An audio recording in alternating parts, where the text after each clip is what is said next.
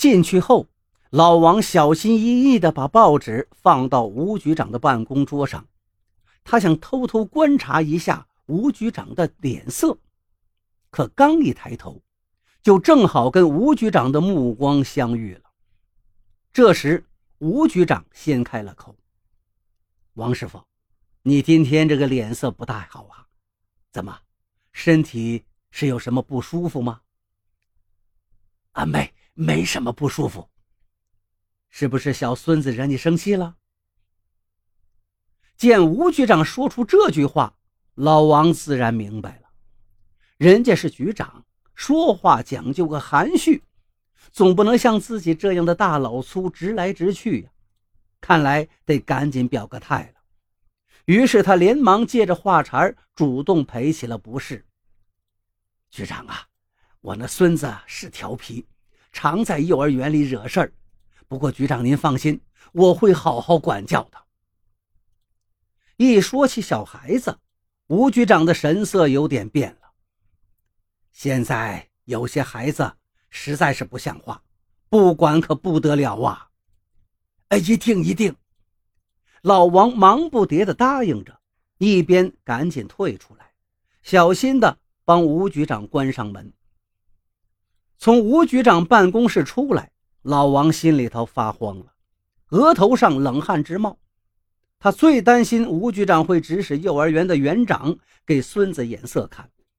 所以，打从第二天起，每次孙子从幼儿园一回来，老王总是先看看孙子的表情，然后细心地盘问一天的生活学习情况。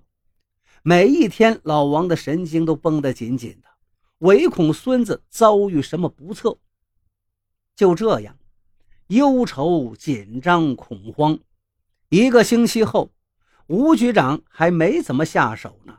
老王就已经倒下了，住进了医院。主要症状就是胸闷、眩晕、精神急躁。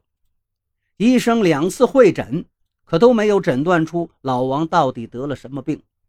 只有老王自己心里清楚，得的是心病啊。老王虽然每天躺在病床上，但要求老伴儿把孙子的情况一日两汇报：早上几点起的床。几点到的幼儿园？什么时候回的家？心情怎样？等没有发现什么问题，他才能放心。这一天，老王正躺在病床上想着孙子的事儿，忽然听到嘟嘟的敲门声，随即就是一个熟悉的声音：“王师傅，身体还好吧？”老王猛一抬头，呀，怎么是吴局长？手里还拎着一大包营养品。见局长亲自来看望自己，老王真的是有点诚惶诚恐了。吴局长，您那么忙，还抽空来看我呀？王师傅呀，你可是有功之臣呐！啊！老王一听，如坠五里云雾之中。吴局长坐下来，细细的说道：“王师傅啊。”你是有所不知，我那孙子平时被我那老婆、儿子、媳妇儿给宠坏了，在家里是天不怕地不怕。前两天因为一点小事啊，竟要打他奶奶。老婆子疼孙子，脑袋都被打破了，还一下不还手。我一时情急，想起了你，就喊了一声：“你再无法无天，喊王爷爷来。”小孙子问。哪个王爷爷？我就说是你。小家伙一听啊，立刻吓得乖乖的坐到了一边，再也不敢乱说乱动了。老王就像是在听天方夜谭，一下子惊呆了。这，吴局长，我，王师傅，我告诉你，以前呢，我这孙子调皮起来，一家人都没办法。现在好了。只要说一声“王爷爷来了”，比喊“狼来了”“鬼来了”都管用。我们都试过好几回了。你呀，真是我们家的救星啊！哈哈哈哈哈！